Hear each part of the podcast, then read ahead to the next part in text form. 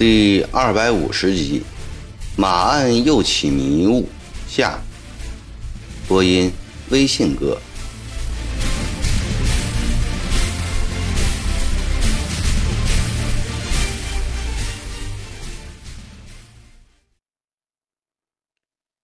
第二个压上来的是千总任高升，他刚迈进门槛，便双膝跪地，痛哭流涕的高喊。老中堂，你饶了我吧！我什么都说出来，只求你不杀头。我不杀你，你说吧。曾国藩鄙夷的望了他一眼，冷冷的说道：“老中堂说话算数。”任高升抹去了眼泪，问道：“你这是什么意思？本都一生从不说假话。”曾国藩仰起了头，摆起了大学士总督大人的款式来。老中堂能给我写个字据吗？任高升扬起了脸，试探着问道。这是一个老练油滑的兵痞子。曾国藩心想，他突然作色道：“你好大的狗胆，竟然敢要本都给你立字据！你不招供？”本都不勉强，给我拉出去！立刻就有一个歌神和横眉冷眼的走了过来，抓起跪在地上的任高升就要往外拖。老中堂大人，卑职该死，卑职狗胆包天，求老中堂大人饶恕，卑职全部招供。任高升使劲的将头向砖块上磕去，磕得鲜血直流。高低不肯起身。好吧，你从实招来。曾国藩挥了挥手，葛振华出去了，门被重新关上。任高升用衣袖抹去满脸的血泪，带着哭腔说：“我们三个人都参加了哥老会，我们那天喝多了酒，说的话都是放狗屁。”说什么劫法场之类的，都是让那两杯酒给灌晕了头，互相吹牛皮成好汉，其实都是假的。老中堂杀刺客，我们哪里敢去劫法场啊？你这个千总管多少人？管二百五十人。有多少人参加了哥老会？你知道吗？任高升想了想，说道：“有五六十个人吧。”曾国藩吃了一惊：“二百五十人中就有五六十个，四成占一成，这还了得？如果每个营都这样，两万水师中不就有五千个老会？你们与申明标有什么联系？”我和申明标从前都是包提督手下庆字营的人，申明标当营官，我当少官。清军中有一部分人是从四川来的，哥老会在四川很盛行。这些四川人有的早就加入了哥老会，后来申明标也参加了，他有本事，大家都推他为大哥。他又把我也拉了进去，后来闹响，很多兄弟被杀了。我和申明彪等十几个兄弟逃了出来，无处谋生，就改了个名字，投了水师。申明彪后来上了天目山，在法华寺削了发，以和尚的身份继续哥老会的活动。一年之中也要打发人与我们联系两三次。还要我们动员兄弟们参加。前不久有个小兄弟偷偷对我说：“申明彪被人杀了，怀疑法华寺的哥老会破获了，但为何又只杀他一人，其他人都未动？”兄弟们都很奇怪。你认识张文祥吗？曾国藩问道。不认识。任高升摇了摇头。曾国藩疑惑了：这张文祥到底是不是哥老会的？若是，为何任高升不认识他？若不是他说的申明标在庆子营发展哥老会中一事，又与任说相同，曾国藩摇了摇头。这里面的事情真太难思议了。第三个押上来的是外委把总焦开基。曾国藩见此人长得有几分清秀斯文，像是读过书的样子。焦开基进门后，在曾国藩的面前跪下来，头低着，只是不说话。来人！曾国藩喊道。戈申哈应声而进，给他松绑。焦开基惊奇地抬起了头。戈申哈拿刀将他身上的粗麻绳割断。起来吧，曾国藩语气缓和地命令道，指指前面的条凳，坐那里去。焦开基愈加惊奇，忙说：“卑职有罪，卑职不敢。”坐下。曾国藩的语气生硬了起来，坐下，好好招供。焦开基只得遵命坐下。焦开基。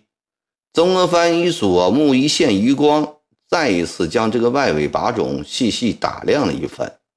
焦开基挺拔瘦劲的身材使他满意，这是一个五官的料子。卑职在。焦开基又站起来，坐下吧。今年多大年纪了？娶妻了吗？曾国藩问，犹如一个和气的长者在关怀着晚辈。回老中堂的话，卑职今年二十八岁，尚未娶妻。江开基坐在条洞上，音色洪亮地回答：“他十分感激总督大人对他破格的以礼相待。进门之前，他知金帆必死无疑，洪树都是一个死，不如死的英雄，绝不牵连别人。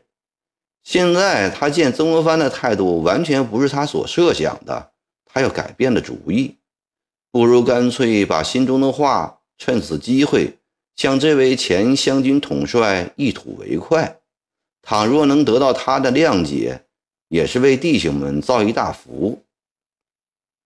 听你的口音像是湖南人，曾国藩问道，脸上有一丝浅浅的笑容。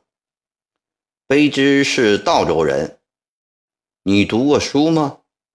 小时候读过两年私塾，你既读过私塾，当知你们道州出了一位很了不起的人物。曾国藩说，犹如熟师在拷问学生。大人说的是怜惜先生吗？焦开熙对自己的回答没有十分把握。正是，正是。曾国藩高兴地说。他写过一篇有名的文章，叫做《爱莲说》，你读过吗？读过。焦开基轻松地回答：“爱莲说，称赞莲花出淤泥而不染，濯清涟而不妖。你理解这两句话吗？”曾国藩盯着这个年轻的外委把总，右手又习惯了梳理起白多黑少的长须。我记得小时候听先生讲过，这是莲花的可贵品格。它生在淤泥之中，而身骨清白，不受污染。莲溪先生要世人都向莲花这种品格学习，卑之自小起也知自爱。好，知道就好。曾国藩放下拂须的手，头微微向前倾斜，问道。莲花出淤泥而不受污染，你身为堂堂长江水师的军官，身处清白之地，为何不自爱而要参加哥老会？本都见你略知诗书，是个人才，不忍心看着你自己毁了自己。你现在不要把本都看成上司，看成是在审判你的两江总督，你把本都看作是你的叔伯。你的发盟熟师，把你为何要加入哥老会的想法都说出来。说得好，本都不治你的罪，还可免去你那些加入哥老会的袍哥们的罪，如何啊？焦开基听了这番话，心中感到温暖。对于坐在对面的这个大人物，焦开基只是在同治元年刚投水师时一次偶然的机会，在船上远远的见过。那时曾国藩驻节安庆，水师奉命东下打江宁，他亲自到南门码头为彭玉麟、杨业斌送行。十八岁的焦开基。当时不仅把曾国藩当成神灵，也把湘军水师看成了了不得的英雄军队。焦开基认真操练，奋勇打仗，头脑灵活，又识得字，很快便由普通勇丁升为神长、少长。到了打下江宁时，他已是参将衔花翎计补游击，奉旨以游击不论推提，缺出先行补授。不久，湘军大批裁减，陆师裁去十之八九，多少记名提督、记名总兵以及提督衔、总兵衔、副将衔的人都裁回老家当老百姓了。湘军一片混乱，水师还算好，只裁去十之二三，大部分人都留了下来。后来又被朝廷列为精制之师，水师定制一万二千人。实际人数近两万，官员有限。彭玉麟大贤借补小缺的主意恩准后，焦开基便以参将衔计补游击，受了个外委把总。虽然降了五级，还算是个幸运者，许多人都眼红他。在水师日久了，焦开基逐渐看出，随着战功的扩大。水师内部日渐腐败起来，军营里一切坏的习气，水师不仅全兼具备，而且大有发展。当官的欺压当兵的，强者欺辱弱者，比比皆是。当兵的最怕打仗输了，同伴不救援。绿营此兵甚烈。曾国藩见湘军之初，倦于绿营这种恶习。曾以斩金松龄之首来立剿弊病。湘军初建的那几年，的确败不相救的情形较少，尤其是水师，在彭阳率领下，更注意互相帮助。到了咸丰末年，湘军中这种好风气已所存不多了，见死不救，临阵各顾各，则成为了普遍现象。这时。哥老会在湘军中应运发展。刚开始时，都是一些处于低下地位的勇丁参加。他们在营哨中拜把结兄弟，提出“有福同享，有祸同当”的口号，并以此作为严格的会规。这种团结起来的力量，维护了弱者的利益，尤其是在打仗时，凡是哥老会的人都结成一伙。胜则挽手向前，败则抵死相救。在一次战斗中，焦开吉夹着一条小舢板冲进太平军船队，结果被团团包围，眼看就要面临灭顶之灾了。正在这时，他的一个朋友赶紧架了一条山板冲了进来，紧接着有十几条山板也冲了进来，拼死拼命地。把焦开基抢出，死里逃生。焦开基分外感激那个朋友，朋友告诉他是哥老会的袍哥们帮的忙。从那以后，焦开基也参加了哥老会。在以后的战斗中，他靠着袍哥们的帮助，几次逢凶化吉，哥老会的力量逐渐强大了。当官的也必须依靠哥老会。才能站得住脚，不少将领也入了会。后来湘军陆时裁撤，不少包哥在外流浪惯了，不愿回原籍，便以哥老会为组织，成团成伙的流落各地。在这种形势下，水师里的哥老会很快发展起来。大家说，在江湖上混，朝廷靠不住。要靠我们自己捏合起来。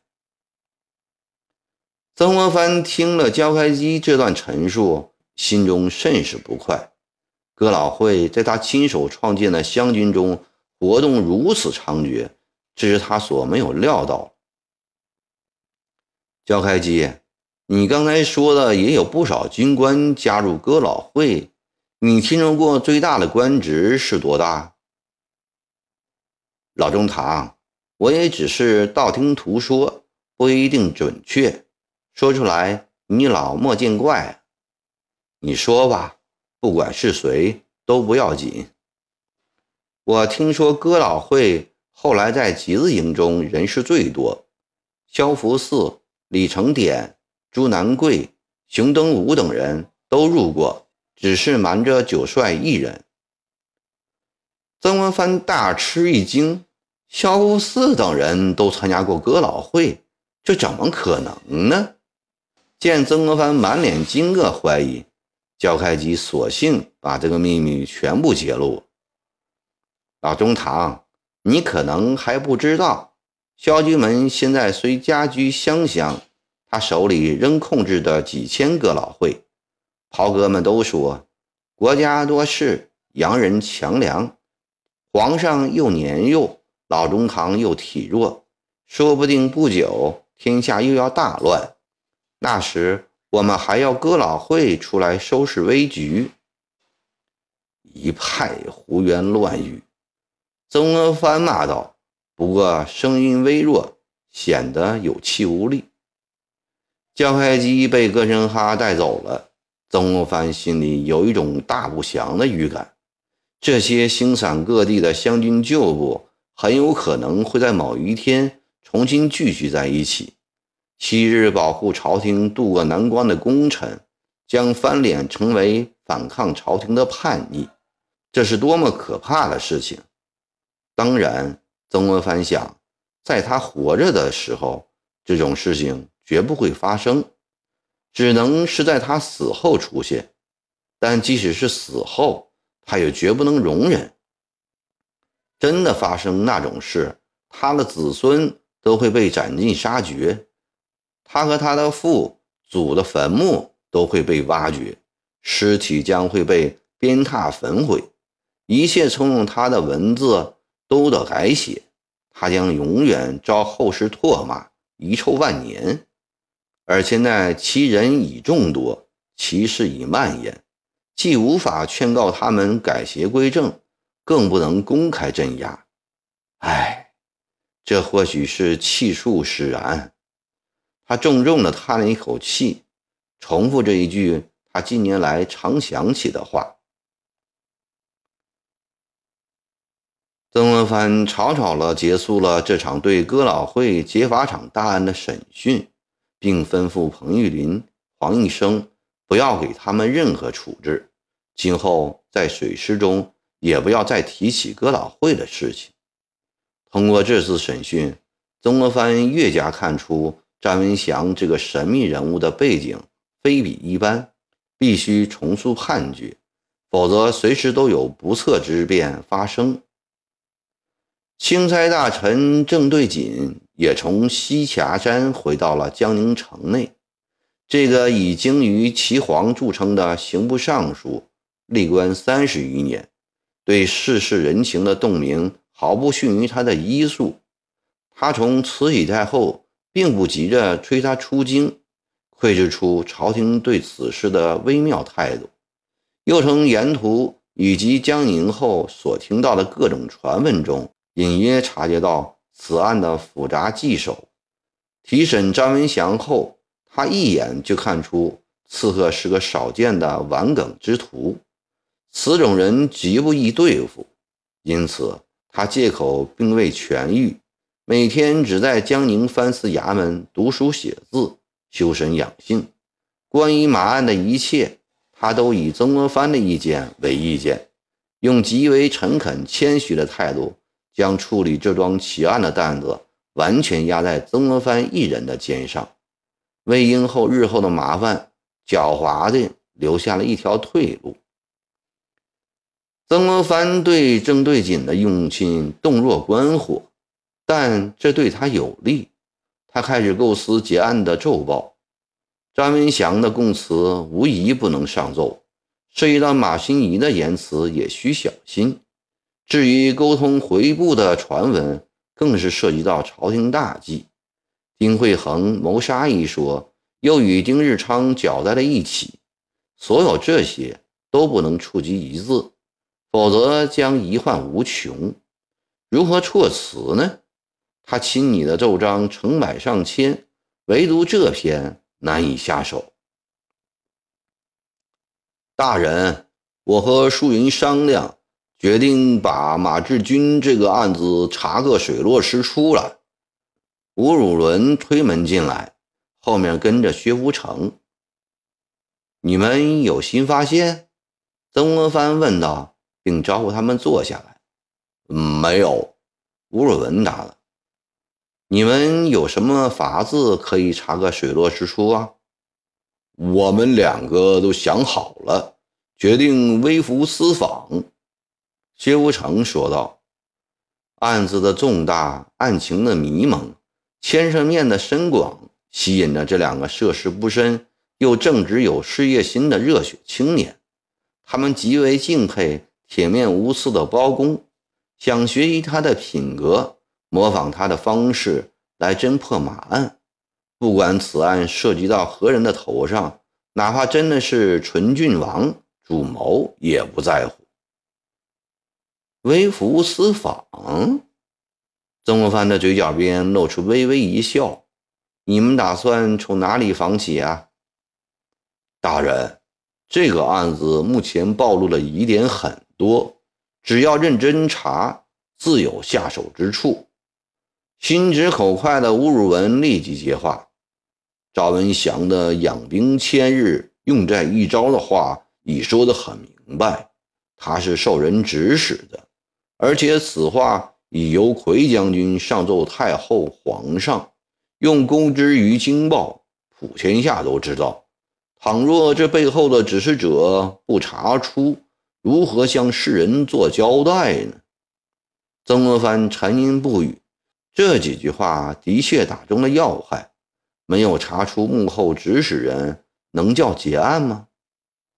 卑职想，从现在所得到的线索来看，幕后的人不外乎这几个。吴汝文扳起了指头数着：浙江海盗龙启云，法华寺的和尚圆灯，丁中诚的公子丁惠恒。还有，薛无成补充道：“京师的纯郡王。”曾国藩微微一怔，随即在心里做出了决定：必须制止他们的荒唐之举。不必你们再去微服私访，马志军这个案子我已经查清楚了。”曾国藩严肃地指出：“查清楚了。”吴汝文惊奇地睁大了眼睛：“呃，幕后指使者是谁啊？”薛富成忙问：“指派张文祥谋刺马古山的人，就是十恶不赦的江营大盗龙启云。真的是他？证据呢？”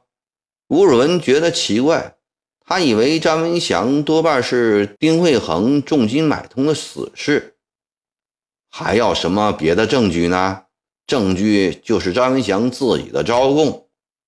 曾国藩显然被这个问题问得不悦，他以斩钉截铁的口气公布：张文祥乃漏网长毛，与马古山既有前仇，又有心怨，复受海盗龙启云收买，于是以死行刺，案情就是这样清清楚楚的。